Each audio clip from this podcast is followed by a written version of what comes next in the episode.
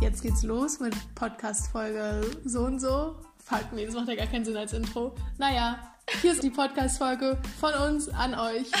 Viel Spaß! Jede Woche neu. Hallo und willkommen zurück beim Eldorado Fan Podcast äh, Querbet. Letzte Woche haben wir mit Lia von Blara und Valerie Stoll gesprochen, zwei der Hauptdarstellerinnen der ARD-Serie Eldorado KDW.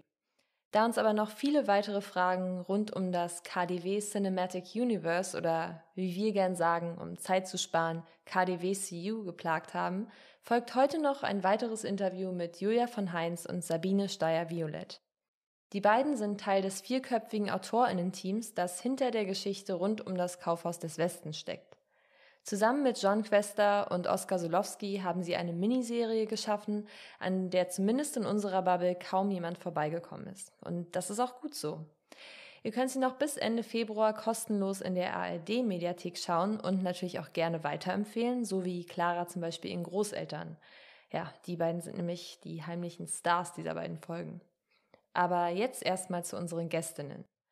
Julia von Heinz ist Regisseurin sowie auch in diesem Projekt, Drehbuchautorin, Professorin, Filmpreisträgerin und ihr kennt wahrscheinlich so einige Filme von ihr, wie zum Beispiel Und Morgen die ganze Welt oder eben auch Honey und Nanny 2. Zusammengefasst jedenfalls eine ziemlich große Nummer und umso überraschter waren wir natürlich, dass Julia Lust auf ein Gespräch hatte und dann auch noch Sabine mit ins Boot geholt hat. Sabine Steyer-Violett ist Produzentin, Drehbuchautorin, musikbegeistert auf allen Ebenen, zum Beispiel als Music Supervisor oder eben als DJ, aber dazu kommt dann später mehr. Und hat an Projekten wie Unorthodox und Bad Banks mitgearbeitet. Ja, also auch ziemlich große Produktionen. Wir beide können jedenfalls unser Glück kaum fassen, dass wir Julia und Sabine in unserem Podcast haben. Wir erfahren unter anderem, wie die beiden zueinander gefunden haben, welche Stereotype sie gezielt vermeiden wollten, welche Rolle der dargestellte Sex für die Erzählung spielt und stellen weitere dringliche Fragen wie was ist das beste Alter? Wie lautete Sabines DJ-Name? Und wer hat Julia innerhalb der ersten Drehwoche zum Rauchen verführt? Vor ein paar Tagen waren wir noch höchst vorfreudig und aufgeregt, die beiden zu treffen. Und jetzt sitzen wir den beiden auf Zoom gegenüber. Leider nur auf Zoom und nicht in echt, weil wir äh, beide vielleicht Corona haben, aber wir sind froh, euch trotzdem zu sehen. Wir freuen uns hallo, auch. Äh, Sabine und hallo. Julia. Also erstmal Dankeschön äh, von unserer Seite aus für die lesbische äh, Liebesgeschichte und für die Repräsentation. Das passt natürlich besonders gut auch zu unserem Podcast-Thema und äh, da freuen wir uns natürlich immer, wenn wir deutsche Serien und Filme haben, die sich auch mit lesbischer Liebe unter anderem ähm, befassen. Und ich, ich denke mal, dass viele von unseren HörerInnen das auch geschaut haben. Und wir haben ja letzte Woche auch schon Lia und Valerie interviewt. Und genau, jetzt würden wir gern mit euch starten und vielleicht vorab nochmal, damit unsere ZuhörerInnen eure Stimmen unterscheiden können, haben wir so ähm, zwei Fragen vorbereitet, an jede von euch eine. Äh, möchtest du anfangen, Clara? Genau, äh, an Sabine nämlich. Wir haben natürlich tief im Internet gewühlt ähm, und sind darauf gestoßen, dass du früher mal DJ warst. Was war dann früher dein Name? Geil. Das ist lustig. An den habe ich lange nicht gedacht. Ähm, warte mal. ähm, die, ich muss wirklich äh, DJ Menina hieß ich, glaube ich. Genau, das war irgendwie so äh, Portugiesisch für Fräulein oder sowas. Ich habe in, in ähm, mit Erasmus ein Studienjahr in Lissabon gemacht und irgendwie ist dann dieser Name entstanden. Aber ich war wirklich keine, ich habe ich hab oft aufgelegt, aber ich war nicht äh, sonderlich professionell. Ich habe in so einer Bar auf dem Hamburger Kiez aufgelegt und auf sämtlichen 30., 40., aber auch 60. Geburtstagen, Hochzeiten. also sowas, ja. Aber das okay. war der Name. Äh, okay. okay, klingt auf jeden Fall gut. Was hast du so aufgelegt? Also dann auch durch, wahrscheinlich durch die Bank weg alles, wenn du auch auf Geburtstagen 60. aufgelegt hast. Ja, also klar, auf dem 60. Geburtstag, dann musste man sich ein bisschen danach richten, was die Leute auch hören wollten. Also ich von mir aus habe viel aufgelegt, so Dancefloor Jazz, 60s Soul, Rockabilly, sowas in der Richtung. Insgesamt ziemlich soulig. So. Und so ein bisschen okay. äh, 70er Disco. So. Okay, okay, das, das ist ja abwechslungsreicher. Ähm, und jetzt die Frage an Julia. Ähm, Julia, wir haben uns gefragt, hast du denn während der Dreharbeiten für Eldorado KDW wieder angefangen zu rauchen? Ja, leider schon sehr früh. Ich glaube, in Woche zwei war es vorbei mit mir. Und ja, die DarstellerInnen haben mich auch echt extrem angesteckt. Das muss ich jetzt einfach mal so sagen. Die sind auch schuld. Nein, wir haben dann gemeinsam doch sehr, sehr viel geraucht. Ich glaube, am Ende war es dann fast eine Schachtel am Tag. Aber ich muss auch sagen, dass ich Schlag letzter Drehtag wieder aufgehört habe. Und seitdem habe ich gestern bei dir wieder sehr viel geraucht. ja, ja, die Sabine okay. hat hier eine kleine, sehr nette Zusammenkunft gehabt. Da wurde ich auch schon wieder verführt. Äh, und ich äh, verführe bestimmt auch andere. Ich bin Gesellschaftsraucherin und irgendwie ist das auch schön. Und wenn man dann immer mal wieder Pausen hat und den Körper sich erholen lässt, dann macht mir das auch Spaß, muss ich zugeben. Mhm. Ich finde es sehr beeindruckend, dann wirklich am letzten Drehtag wieder aufzuhören. Das ja. ist die eigentliche Herausforderung wahrscheinlich. Mir da fehlt es dann zum später nochmal nach deinem Geheimnis. Ja, nee, mir fehlt das zum Glück im Alltag nicht, aber mir fehlt es, wenn ich hier so mit so netten Leuten sitze, die alle rauchen, dann habe ich sofort auch Lust mitzurauchen. mhm, kann ich gut nachvollziehen. Dann äh, hätten wir jetzt, wo wir eure Stimmen unterscheiden können, also wir sowieso, wir sehen euch ja, ähm, hätten wir mal eine Frage zu dem Prozess oder beziehungsweise wie ihr beide im Prozess zueinander gefunden habt. Wir haben im Prozess zueinander gefunden und zwar ähm, hat ähm, Julia mit John zusammen das ganze Konzept entwickelt und auch schon ein oder ich glaube zwei Drehbücher in der ersten Fassung oder sowas geschrieben. Von den ersten beiden Folgen. Von den ersten beiden Episoden. Und dann korrigiere mich, ob es richtig ist, glaube ich, ist ähm, den beiden klar geworden, dass, ähm, dass die unter großem Zeitdruck stehen und dass es vielleicht Sinn machen würde, noch weitere AutorInnen dazu zu holen. Und ähm, wie du jetzt genau auf mich gekommen bist, weiß ich gerade gar nicht, aber ich bin dann angesprochen worden über ähm, letzte, glaube ich, Sarah Kierkegaard, die Produzentin. Ja. Und tatsächlich war es auch ihr Vorschlag. Und sie hat mich, ähm, sie hatte mir Sabine vorgeschlagen und natürlich kannte ich äh, unorthodox und äh, habe dann auch gegoogelt, wer ist Sabine und habe dann nur gehofft, oh, hoffentlich hat die überhaupt Zeit und möchte das machen. Und dann hat Sarah dir die Sachen zugeschickt und dann kam, glaube ich, echt schnell von dir das Jahr, dass du da dabei wärst. Und dann haben wir auch schon telefoniert und da war es, glaube ich, dann sofort ein Match. Ja, als wir telefoniert haben, war es ja. ein Match. Genau. Ja, und ähm, dann haben wir uns getroffen zu viert. Da kam Oskar Solowski auch noch dazu. Wir waren zu viert im Writers Room. Und für mich war das eine neue Erfahrung. Du kanntest das schon, im Writers Room zu schreiben. Für John und mich war das was Neues. Und ähm, ich fand das richtig, richtig gut. Und die Serie wäre ja auch absolut was anderes geworden, ohne diesen Vierer-Writers Room mit genau diesen vier AutorInnen. Ja, kriegt man ja auch nochmal viel mehr Input und alles. Ja. Ähm, und was hat euch zu Beginn, also als euch das präsentiert wurde, also dir wurde es ja als erstes vorgelegt, Julia, oder beziehungsweise hast du dich darauf beworben, ähm, was hat euch daran so überzeugt an der Story oder an dem allgemeinen Setup, dass ihr das unbedingt machen wolltet? Im, zunächst gab es ja nur KDW als äh, Hülle, die, also als Vase, die zu füllen äh, wäre. Also mehr als die Idee, wir machen etwas über dieses berühmte Gebäude, das so viele Ereignisse durchlebt hat, gab es ja im Moment erstmal gar nicht. Und bei mir ist dann schnell Carol im Kopf äh, da gewesen äh, als wichtiger Film, der in einem Kaufhaus spielte. Ich habe mir auch andere Sachen angeguckt, Mr. Selfridge und es gibt ja einige Kaufhausserien und ich bin immer wieder zu Carol gedanklich zurückgekehrt. Und das lag auch daran, das habe ich an anderer Stelle auch schon erzählt, dass meine Tochter queer ist und wir oft darüber gesprochen haben, dass sie gesagt hat, im deutschen Fernsehen kennt sie eigentlich gar nichts, was sie interessiert. Ihr habt das ja auch am Anfang gesagt, dass es da so wenig gibt. Jetzt kommt es mehr. Ne?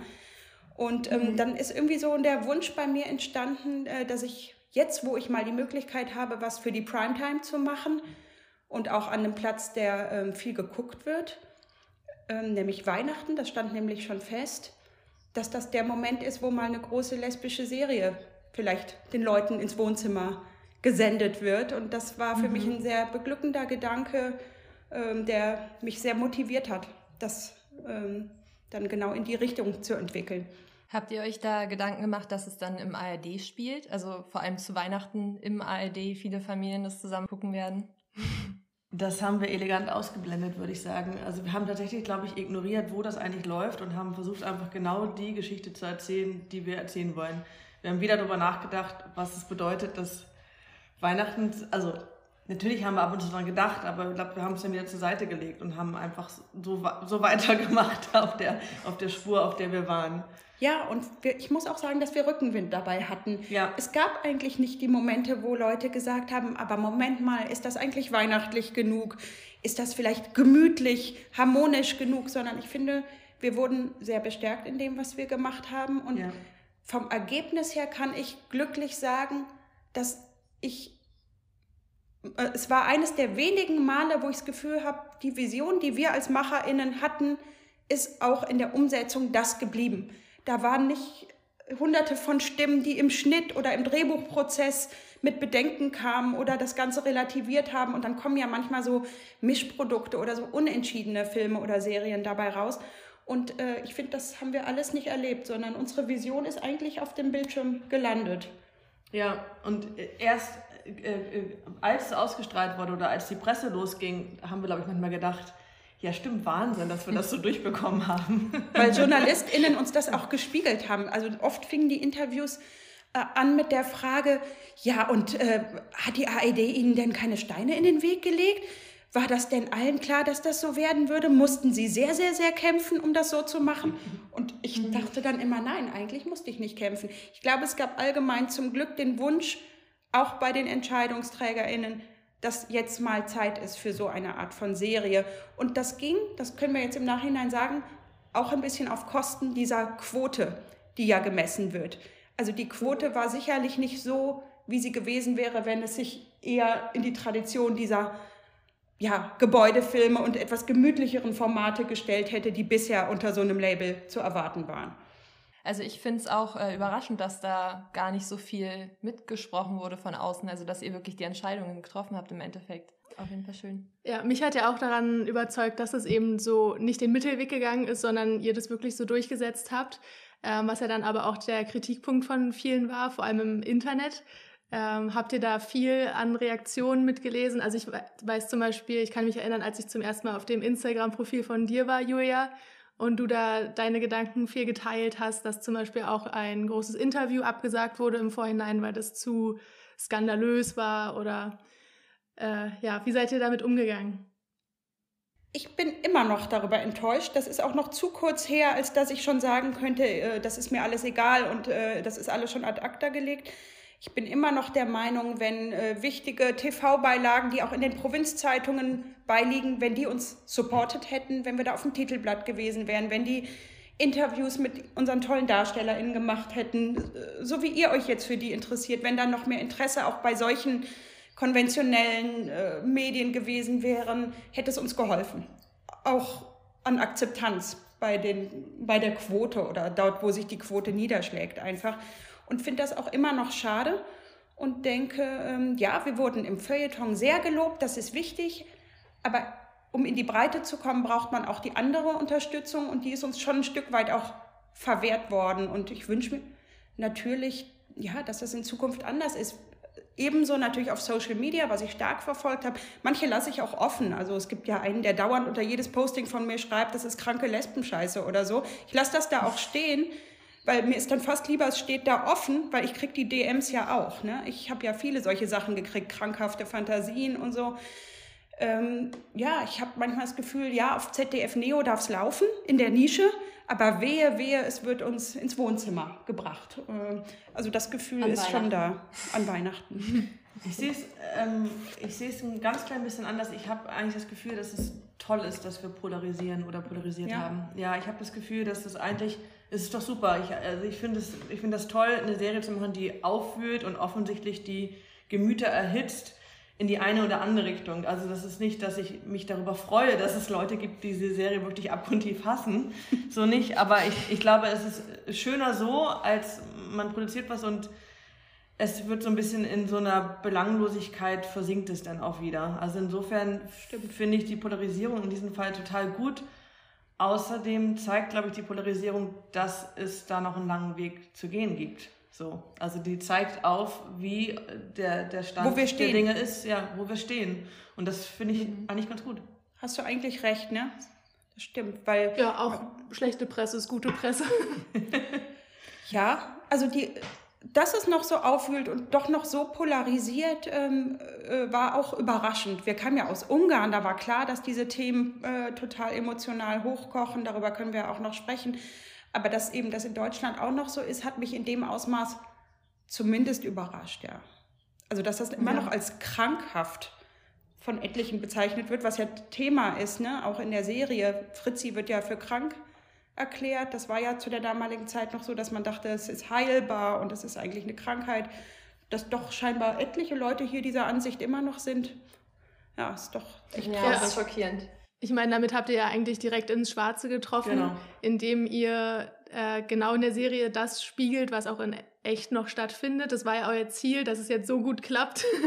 ähm, ist natürlich, ja. also spielt euch in die Karten, sag ich mal. Clara, du hast ja auch gesagt, deine Großeltern haben sich's angeschaut. Wie mochten, also mochten die die Serie? Ja, also sie haben die auf jeden Fall hintereinander weggeguckt und fanden es ganz toll, ähm, vor allem dieses ganze Historische, weil die dann auch meinten, dass deren Eltern natürlich in der Zeit genau in dem Alter der ProtagonistInnen waren und fanden es dann toll, so einen kleinen Einblick in deren Leben zu haben quasi. Ähm, über die queere Storyline haben wir jetzt nicht wirklich gesprochen, aber sonst äh, hat sich das eigentlich alles sehr positiv angehört. Und auch meine Eltern, mit denen ich das zusammengeguckt habe, also wir fanden das alle richtig toll. Also in unserer Bubble haben wir da, glaube ich, keinen Gegenwind bekommen. Ja, also ich glaube, bei uns war tatsächlich auch das Einzige, worüber wir mit Freundinnen so ein bisschen diskutiert hatten am Anfang, ähm, das Realitätskonzept oder das Modernitätskonzept, diese Umsetzung mit dem heutigen Berlin, ich glaube, das war immer so ein Punkt, der besprochen wurde. Ähm, wir hatten zu dem Zeitpunkt schon ziemlich viele Interviews äh, von dir, Julia, aber auch das äh, eine, wo ihr zusammen wart, ähm, gehört. Und da konnten wir es dann noch mehr nachvollziehen und konnten mit dem Wissen dann ähm, auch unsere Freundinnen davon überzeugen, hm. noch mal mehr als vorher. Ja, wie habt ihr euch denn, wenn wir schon dabei sind, genau für diesen Grad an Realismus entschieden? Weil zum Beispiel die Sprache und die Kulisse ist ja modern eher, also die sprechen jetzt nicht berlinerisch und äh, wie alle, die das gesehen haben, wissen, fahren da teilweise moderne Fahrzeuge im Hintergrund rum. Fritzi sitzt einmal in der U1 und so. Ähm, aber zum Beispiel das Kostüm ist ja zeitgemäß und auch die Handlung total. Ähm, wie habt ihr da ausgelotet, was ihr quasi historisch lasst und was ihr modern macht? Also erstmal der Grundgedanke war der, über den wir gerade schon gesprochen haben, dass wir natürlich dachten, das sind alles Dinge, die liegen nicht nur in der Vergangenheit und dafür wollen wir ein visuelles Mittel finden und haben dann auch ja Szenen äh, schon früh geschrieben, wo klar war, die, dafür muss es dieses Gegenwartskonzept geben. Wir können keine historische Bahnfahrt machen, niemand kann mit einer Hochbahn fahren und so weiter, wenn wir nicht dieses Konzept verfolgen. Ähm, das, das haben wir früh gemeinsam entschieden. Und dann habe ich mich ähm, inspirieren lassen von dem Film Transit von Christian Petzold, ähm, der eine Fluchtgeschichte von Anna Segas, die im Jahr 1944 spielt, im Marseille von heute dreht, äh, was ja wieder ein Fluchtknotenpunkt ist. Und ich fand das bei ihm sehr schön und fließend, äh, wie er Innenräume, Kostüme und so weiter historisch behält, auch Requisiten und Außenräume äh, gegenwärtig. Und wir hatten dann zusätzlich noch diese Transitzonen praktisch, äh, Höfe, Hofdurchgänge, äh, Flure und so weiter, wo man relativ fließend von der Vergangenheit in die Gegenwart kommt. Und so ähnlich haben wir uns dann auch bei Komparsen und so weiter, haben wir das so konzipiert, dass es immer so wie so ähm, Ringe gibt, ne, so Ebenen. Also um unsere DarstellerInnen herum ist mehr historisch und dann wird es nach außen hin immer gegenwärtiger. Mhm. Wo wir jetzt schon auch so ein bisschen bei der Recherche sind, also du hast gerade Transit erwähnt oder vorhin Carol. Ähm, ich frage mich, wie habt ihr mit der Recherche begonnen? Also das ist so ein komplexer Themenbereich. Wo habt ihr angefangen? Wusstet ihr schon, dass das Ganze sich nicht nur auf ein paar Jahre, sondern auf ein ganzes Jahrzehnt ähm, befasst? Oder also wie, habt, wie fängt man da an? Und wie entscheidet man auch den Zeitsprung vielleicht innerhalb der Serie? Hm. Also die Recherche haben auf jeden Fall John und Julia sehr viel vorab schon alleine gemacht. Als ja. Oskar und ich dazu gekommen sind, da, haben wir da war das schon entschieden, gelesen, ne? aber irgendwie war vieles schon entschieden. Der genau. Zeitraum war, glaube ich, schon entschieden.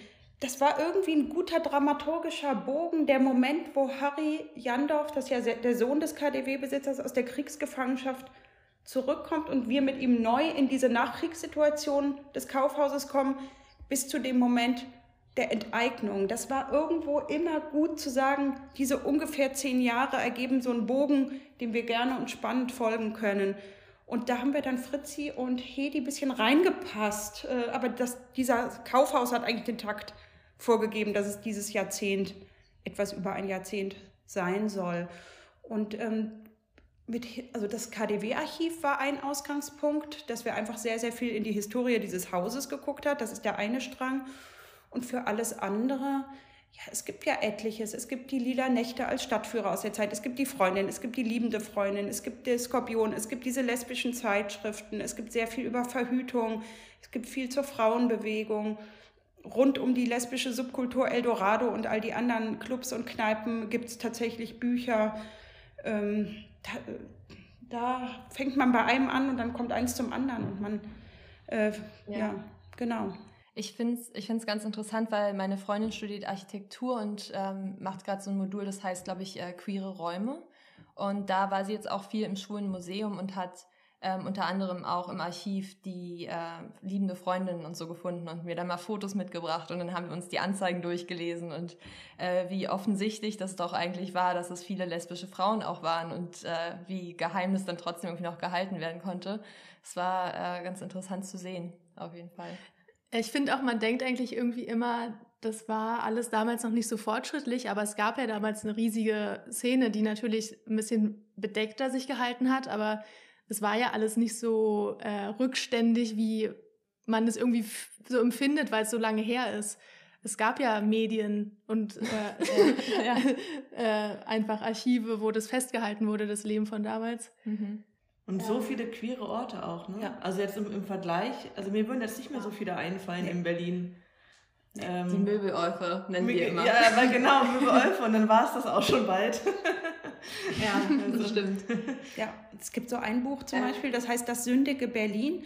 Da sind wirklich diese 400 Namen von queeren Orten und Kneipen alle aufgezählt mit kleinen Beschreibungen, fand ich auch toll.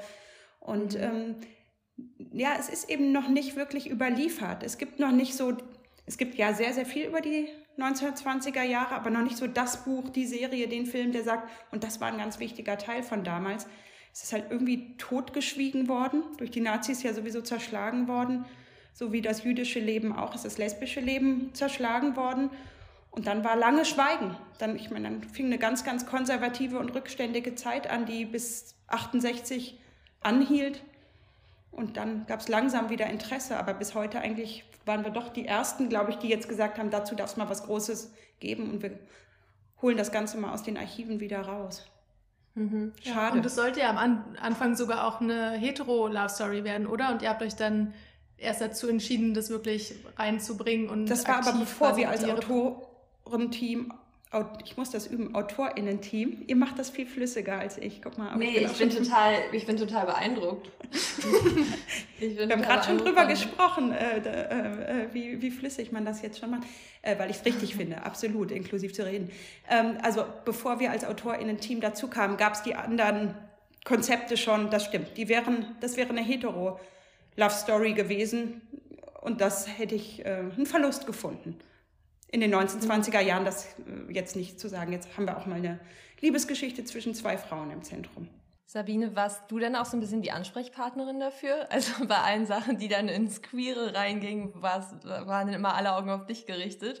Also vielleicht müssen wir kurz Kontext geben für unsere HörerInnen. So, ja, natürlich. Dass, also nach unserem Wissen der Writers Room eigentlich sehr hetero ist und aber du quasi Sabine offen lesbisch lebst? Mhm. Okay, genau. Und deshalb die Frage, genau. ob du genau. dann quasi die Ansprechpartnerin in, in diesen Dingen allen warst. Naja, also, äh, also ja und nein, würde ich sagen. Also ja, irgendwie schon. Ich habe auch mal total mitgefiebert bei dieser Liebesgeschichte ja. der beiden Frauen. Auf der anderen Seite ähm, ist es jetzt nicht, dass ich da als die einzig Wissende saß und äh, also Julia mit, mit einer queeren Tochter und überhaupt äh, wahnsinnig ja queer unterwegs. Ich weiß nicht genau, wie man es am besten formulieren soll jetzt. Sehr äh, queer-friendly, äh, keine Ahnung, wie der, der, der, beste Begriff ist. Also das, Als Ally vielleicht einfach. So. Mhm. Aber es gab so, ein, manchmal gab es vielleicht so Sachen, wo ich tatsächlich so ein bisschen Einspruch erhoben habe oder mir gewünscht habe, dass wir es anders erzählen oder so. Mhm. Ganz explizit bei der, der, lesbischen Liebesgeschichte, ja schon. Ja, und du äh, wusstest so. vielleicht auch teilweise noch mehr darüber, was es schon gibt und wie schon Dinge erzählt wurden. Für mich war zum Beispiel neu, dass du sagtest, es gibt ähm, so die Geschichte von, also es gibt eine Tradition von Geschichten, wo eine Frau erst so wach geküsst wird, ne? und das erst so entdeckt. Und das haben wir auch nicht so erzählt. Bei uns ist völlig klar, dass Hedi genauso lesbisch ist wie Fritzi, das noch nicht ausgelebt hat, sehr pragmatisch mit Männern verkehrt, sage ich mal. Das sehen wir ja am Anfang sehr viel. Aber sich genauso schlagartig verliebt wie die äh, Fritzi auch. Also das sind einfach zwei lesbische junge Frauen, die sich ineinander verlieben. Die eine ist sich schon ein bisschen bewusster als die andere sicherlich darüber, aber es gibt nicht den Moment, wo eine ja, so das völlig überraschend für sich erfährt oder so, sondern die lässt sich da eigentlich mit Rums und äh, genauso schnell drauf ein wie die Fritzi auch. Das kam von dir, das fand ich wichtig. Das war, das, genau, sowas war mir wichtig. Oder ich weiß auch noch, das hat mich gefreut, das ist nur eine, eine super kleine Kleinigkeit, aber es gibt diese kurze Szene, in der Hedi und ähm, Fritzi relativ verzweifelt sind, wie es weitergehen soll, und dann wenden sie sich an Harry, ob Harry nicht Hedi heiraten könne. Und das, ähm, das weiß ich auch noch, das, das war was, weil ich mich kurz vorher habe ich relativ viel gelesen über ähm, Erika Mann und ihre Freundinnen und überhaupt diese, diese Zeit, in der oft es diese Schein-Hochzeiten äh, äh, gab zwischen einem mhm. schwulen Mann, einer lesbischen Frau ja. oder sowas damals. Und das sind so, so Kleinigkeiten, glaube ich, die ich irgendwie schön fand, um, um die damalige Realität zu erzählen. Ich finde das äh, aber auch echt wichtig, dass Sabine dabei war. Und ich glaube auch, also es gibt ja, gab ja viel Geschrei über diese Amazon-Richtlinien, von denen behauptet wurde, nur noch, wenn sich Erzählerperspektive und Erzählperspektive 100% decken, ist das richtig. Das steht aber gar nicht in diesen Amazon-Richtlinien. Ich glaube aber daran, je näher das Erzählte an der eigenen Perspektive ist, desto höher wird oft die Qualität. Und das, äh, deshalb war Sabine für mich super wichtig. Ähm, Im Team waren ganz, ganz viele lesbische Frauen, sowieso auch vor der Kamera waren ja viele, die auch bei Act Out mit dabei waren. Und wir haben so, so viel darüber gesprochen, wie wir das Ganze erzählen. Und da konnte auch jeder seinen Senf dazugeben, egal in welchem Gewerk und so. Ich, und ich glaube, das hat die Serie auch dazu gebracht, dass sie eine Akzeptanz hatte. Für mich wäre das Schlimmste gewesen, dass es hieß, oh, wieder eine queere Geschichte, die von außen kommt und nicht das widerspiegelt, was wir uns als Community jetzt vielleicht wünschen und so weiter. Und das war für mich das Allerwichtigste. Und dass uns das gelungen ist, äh, liegt sicherlich daran, dass einfach viele mitgearbeitet haben, die selber eine persönliche Geschichte haben damit oder eine, ein Anliegen selber. Das wäre mir auch unangenehm ja. gewesen. Also und ja. umso schöner ist es, dass es so Interviews wie mit euch jetzt gibt oder Johannes Kram vom ja der, der andere queeren ja. Podcast, mit dem wir auch letztens gesprochen haben und so. Das ist total schön. Elmec hat ja. ganz früh die Serie geguckt und hat gesagt, das, da stehen wir total dahinter. Ja. Ihr kriegt ein Cover von uns. Äh, das ist mir auch letztlich wichtiger als irgendeine TV-Beilage. Ganz klar. Also das mhm. wäre für mich, glaube ich, ein Albtraum gewesen, wenn Elmec gesagt hätte, oh, hier kommt der nächste Male Gaze äh, und zeigt uns geile Lesbenpornos oder Hilfe. Ja, ja. da werden wir eigentlich, achso. Also, ja. okay. äh, ja, ich muss auch echt sagen, dass ich richtig beeindruckt war. Ich weiß nicht, ob ihr ähm, Loving Her auch gesehen habt oder davon mitbekommen habt, ähm, dass die Öffentlich-Rechtlichen jetzt also zwei so äh, fortschrittliche queere Love Stories doch rausgebracht haben, obwohl es ja selbst weltweit in den Medien ist ja immer so dieses äh, Klischee von ah, okay, ähm, ein Period Piece, also in der Vergangenheit sind natürlich mhm. immer die ganzen lesbischen Filme und äh, die ganzen anderen Stereotype, die dann passieren, dass sie zum Beispiel am Ende sterben oder was auch immer. Da gibt's ja so viel. Ähm, und dass dann wir das Glück haben, mit zwei so tollen Werken 2021 rauszugehen. Mhm. Also ich glaube, da habt ihr echt was Gutes getan für die Community. Danke, das ja, freut mich ähm, sehr. ja, su äh, super gut, das stimmt. Das freut ähm, mich. Gibt es denn eigentlich noch andere Stereotype, die ihr auf keinen Fall irgendwie unterstützen wolltet, mhm. so, die man so kennt aus äh, ähnlichen Filmen und Serien? Ach so, äh, äh ich, ich hatte auch ein großes Thema damit, ähm, wie wird eine jüdische Familie dargestellt? Und habe mhm. mich auch gefreut, dass, dass, da wirklich super Feedback kam. Also mir haben äh, deutsche Juden geschrieben, die gesagt haben, oh, das ist mal eine Familie, die tatsächlich ganz normal, ich mache jetzt gerade so Anführungszeichen, weil ich das wichtig finde, gezeigt wird und nicht auch problematisiert oder Opfer. Es ist einfach eine ganz normale Familie, diese Jandorfs, äh, wie alle anderen auch. Und dann bricht das von außen, dieses Unheil über sie herein.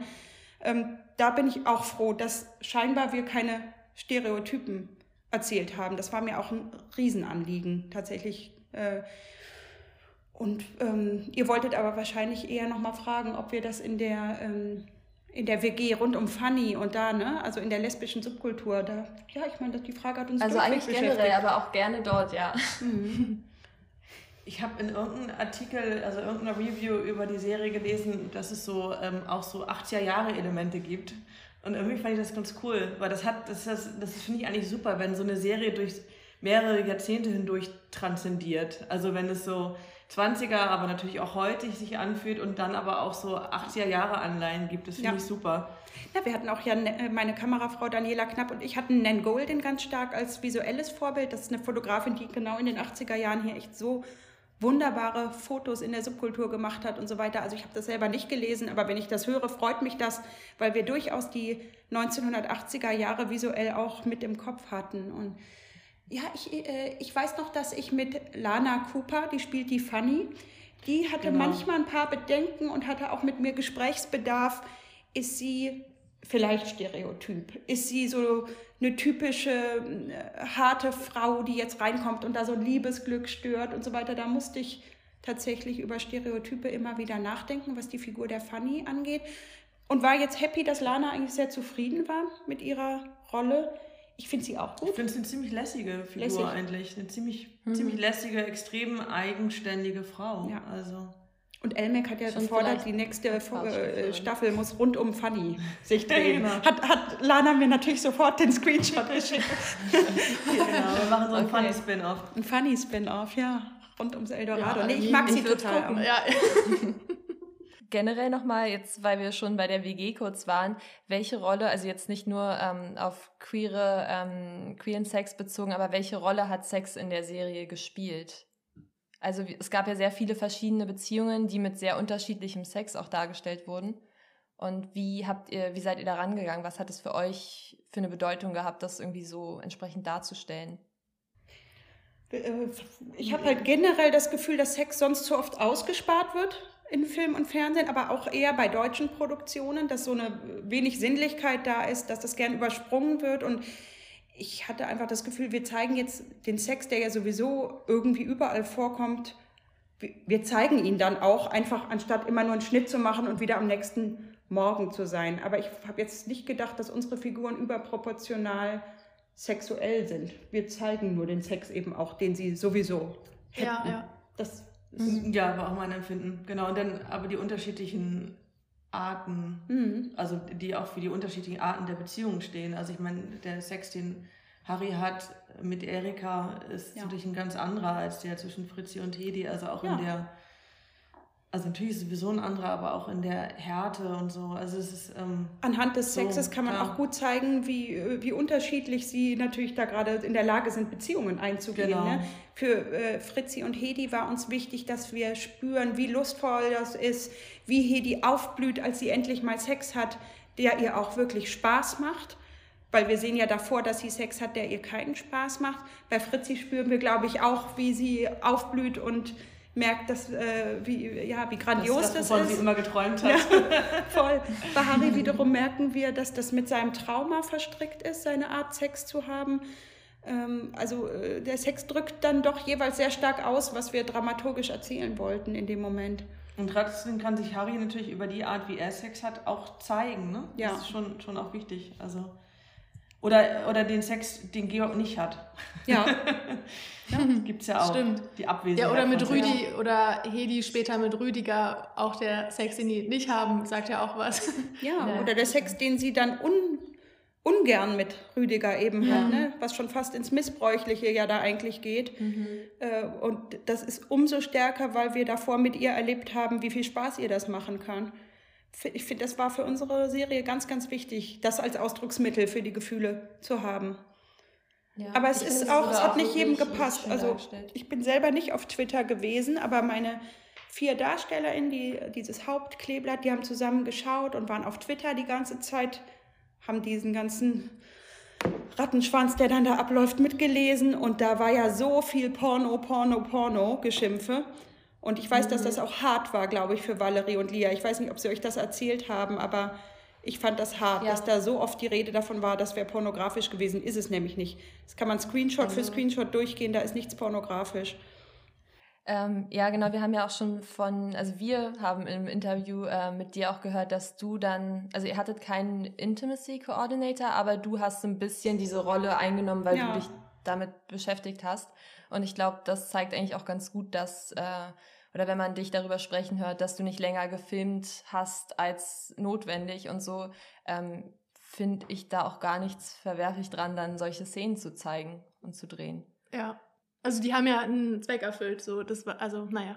Die haben ja die Geschichte erzählt. ja.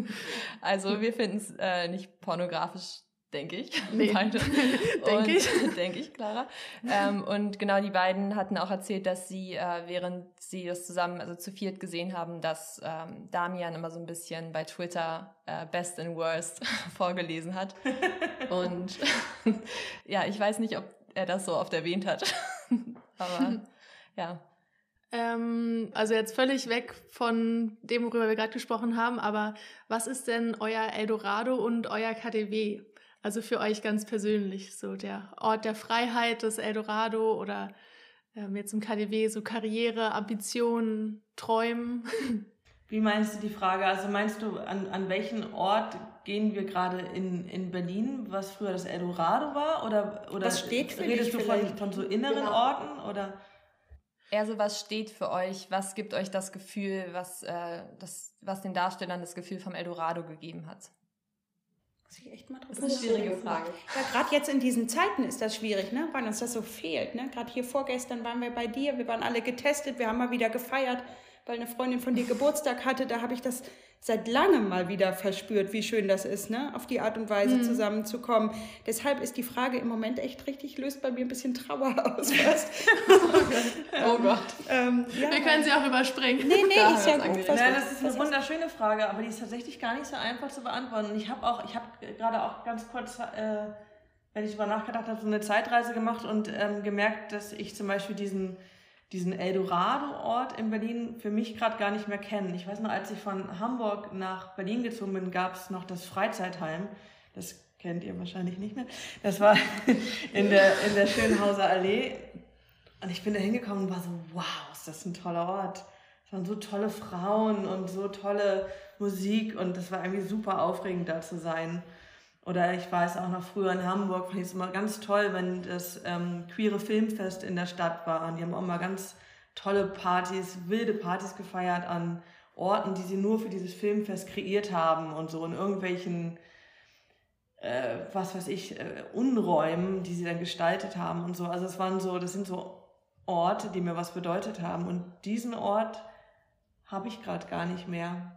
Ähm, Nee, ich leider auch nicht. Und ich muss auch sagen, klar, bei, bei mir vermischt sich natürlich auch Film und Beruf und Freizeit sehr stark. Das heißt, es war auch immer schön, wenn jedes Jahr die Berlinale kam. Ja. Da hat man auch immer wieder die Nächte durchgefeiert, ist von der Empfang zu dieser Party rüber geschwappt, hat da wieder neue Leute kennengelernt, ist wieder woanders in der Wohnung gelandet.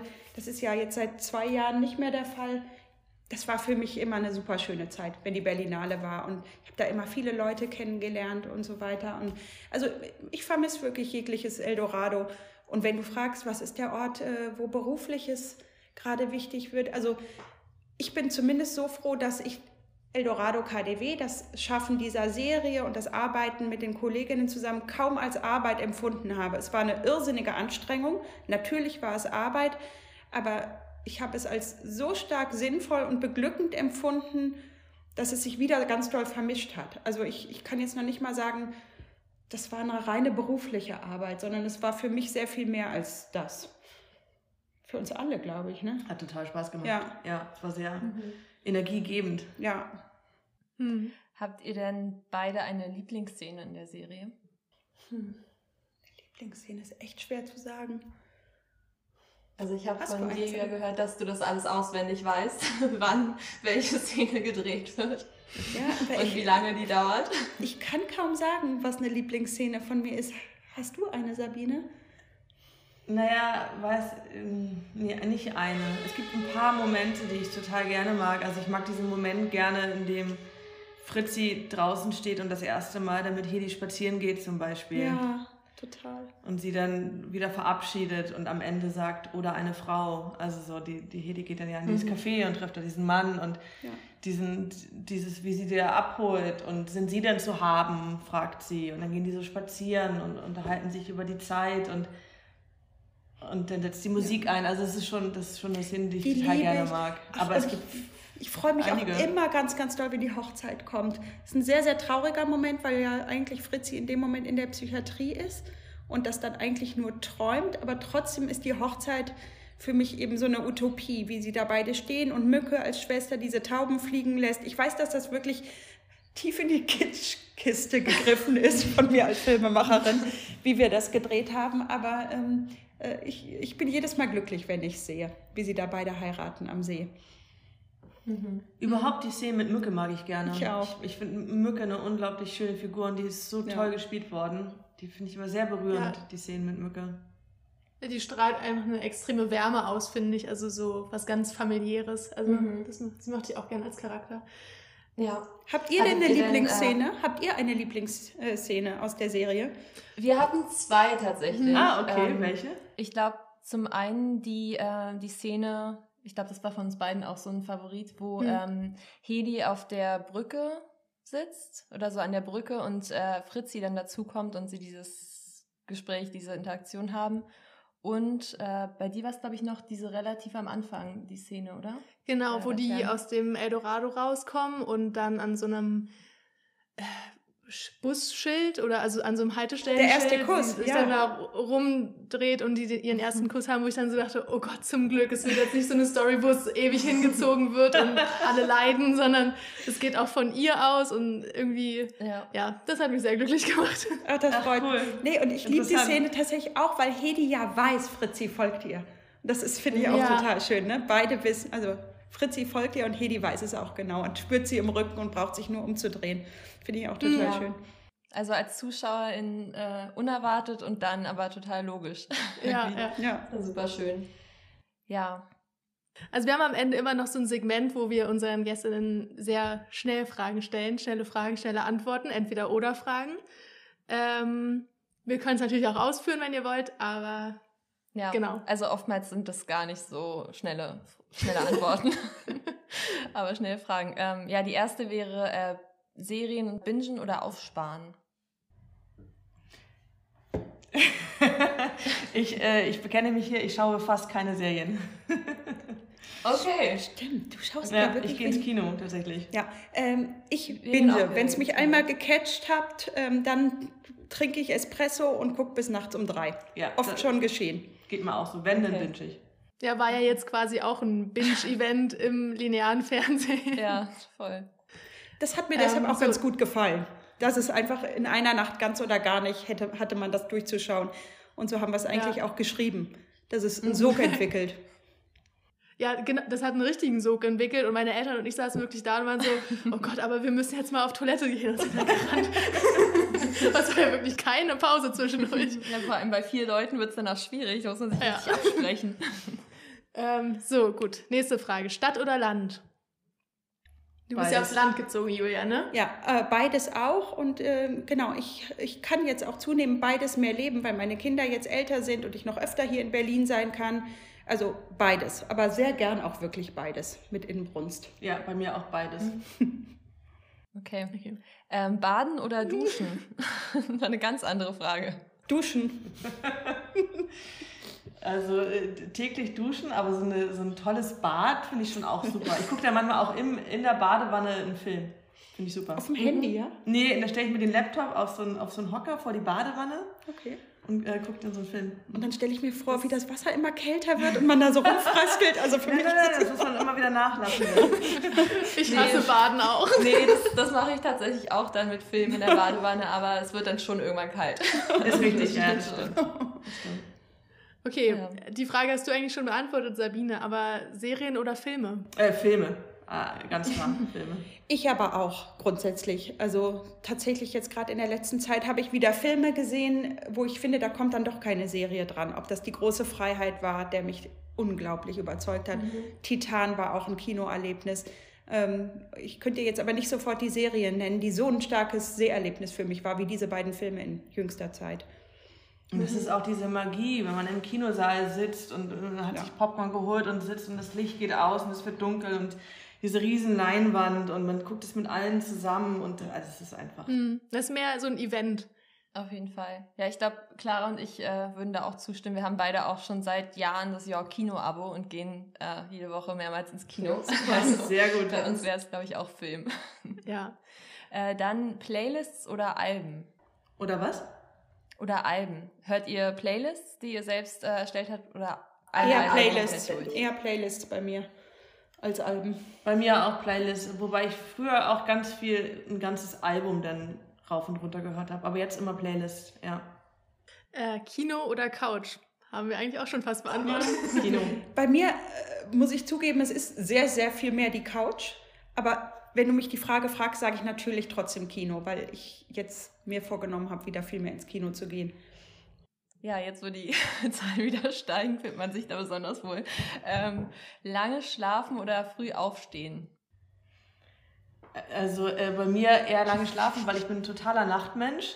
Ähm, mhm. Auf der anderen Seite habe ich ein Kind, was nicht äh, nur bedingt lange schlafen lässt. Das hat sich also erledigt mit dem lange Schlafen. Ich kann es auch gar nicht mehr so wie früher. Ich bin früher, früher habe ich mal gefeiert oder habe irgendwie aufgelegt oder was auch immer und bin dann irgendwie um sechs, sieben ins Bett und um eins, zwei aufgestanden. Das ist lange nicht mehr vorgekommen. Ja, nee, ich auch. Durch die Kinder. Ich bin leider total konditioniert auf spätestens 7 Uhr, da wache ich dann auf. Das ist echt blöd. So hart. Ja. So, dann einmal der letzte Film, bei dem ihr geweint habt. vielleicht auch, äh, muss man vielleicht auch länger überlegen, obwohl Große Freiheit wahrscheinlich auch ein Kandidat wäre. Große Freiheit. Ich glaube, ich habe da auch, da habe ich auch geweint, aber ich habe letztens noch, oh, warte mal habe ich den gesehen? Nee, aber dann bleibe ich auch bei der große Freiheit, auch um den Film einfach nochmal und nochmal zu nennen und zu empfehlen. Der hat mich unglaublich berührt. Ich habe eben auch einen schwulen Vater, der zu der Zeit ja praktisch ja sozialisiert gewesen ist und der seinen, ähm, der sich nie geoutet hat. Wir haben das erst nach seinem Tod erfahren und so weiter. Das hat bei mir auch alles mit reingespielt. Deshalb war die große Freiheit für mich auch so wichtig, nochmal zu verstehen, was war das für eine Gesellschaft, warum ist sein Leben so abgelaufen. Das hat mich schon wirklich sehr, sehr berührt und traurig gemacht. Das ist ein Wahnsinn. Ja, glaube ich, wenn man da noch so eine Verbindung gut. hat zu. Ja. ja. Ähm, dann nochmal wieder eine Frage, die in die andere Richtung geht. Äh, das beste Alter. Ich, ich bin ja der Meinung, dass jeder oder jede Person sagt, das beste Alter, also mein bestes Alter ist jetzt, aber Wäre schön, wenn das so bleibt, ne? weil ich sag's auch. Wenn das in zehn Jahren dann auch immer noch der Fall ist, besser geht's ja nicht. Ich, ich finde es jetzt auch, ich finde spitze jetzt gerade. Ich habe jetzt auch meine Midlife-Crisis fast überwunden. Ich ja. finde es ein super Alter. Ich bin jetzt 40, ich werde jetzt bald 41, ich finde es super. Ja. Eine Freundin von mir spielt gerne mal auf, ähm, auf Partys das Spiel, ähm, was ist dein gefühltes Alter und dein gefühltes Geschlecht? Das ist auch sehr schön, oh. was die Leute antworten. Das ändert sich wahrscheinlich auch ständig, oder? Also na, also die Freundin, die das Spiel einmal initiiert, ist seit Jahren ein äh, mit 50-jähriger Mann in der Midlife-Crisis. da bleibt sie auch bei. Ja. Eine andere Freundin von mir okay. fühlt sich auch ewig 18-jährig. Also ähm, Hilfe. Ja, das gibt's auch. Da bin ich auch froh, dass ich das nicht habe. Nee, ich, ich bin ja Mitte 40 und finde auch, dass es ein super schönes Alter ist, weil ähm, mich kann nicht mehr so viel erschüttern. Natürlich reagiere immer noch sehr emotional auf Dinge. Dinge bedeuten mir sehr viel. Das hat sich überhaupt nicht geändert, aber ich, ich fühle mich ganz anders sicher in dem, was ich beruflich mache, als noch vor zehn Jahren oder so, wo ich da noch so gesucht habe, wird das überhaupt mein Platz, kann ich das überhaupt und mit vielen Ängsten auch meinen Beruf mhm. äh, so angegangen bin und so. Das ist ein total schönes Gefühl, dass sich das gelegt hat und bei mir eben ja, die Kinder werden jetzt erwachsen bei mir schon. Ich merke auch, ne, jetzt geht wieder so ein neuer Lebensabschnitt los. Der erinnert mich auch eher wieder an jüngere Jahre, finde ich auch total schön. Mhm. Also freut euch auf dieses Alter, ihr jungen Hühner da. ja. Wie alt seid ihr? Also ich, wie alt seid ihr? Wie alt wir sind? Äh, ich bin gerade 26 geworden. Ja. Und ich bin 23. Super. Spitzenalter. Also wenn die. Ich freue mich auf das Alter, wenn Alter, würde ich sagen. Absolut, das ist das beste Alter. Ach nee, das war ja meins. Ja, stimmt. ja. Ja, wir hatten noch eine Frage aufgeschrieben, die gar nicht so ernst gemeint war. Und zwar, äh, können wir bei eurem nächsten Projekt mitmachen? ähm, als was denn? Ähm, als was wollt ihr denn gerne mitmachen? Das ja, ist eine gute Frage. Frage. also, also mein Vater antwortet immer, wenn die Frage äh, kommt, was er machen kann, dann meinte er, er würde auch Gardinen aufhängen. Also äh, alles, was möglich ist. ja. Äh, hier, Nine ist ein super Lina Dunham-Fan und wir haben gehört, du ja. hast bei, mit ihrem Projekt in den Startlöchern. Äh, ja, äh, achso, achso, ich dachte eine Frage zu Lina Dunham. Ja, ich bin mir gerade gar nicht mehr sicher. Ich habe auch ihr Buch gelesen. Sie ist auch jüdisch, oder? Mhm. Lena Dunham, ja, ja auch, ihre Mutter genau, und insofern weil, sie auch, ja.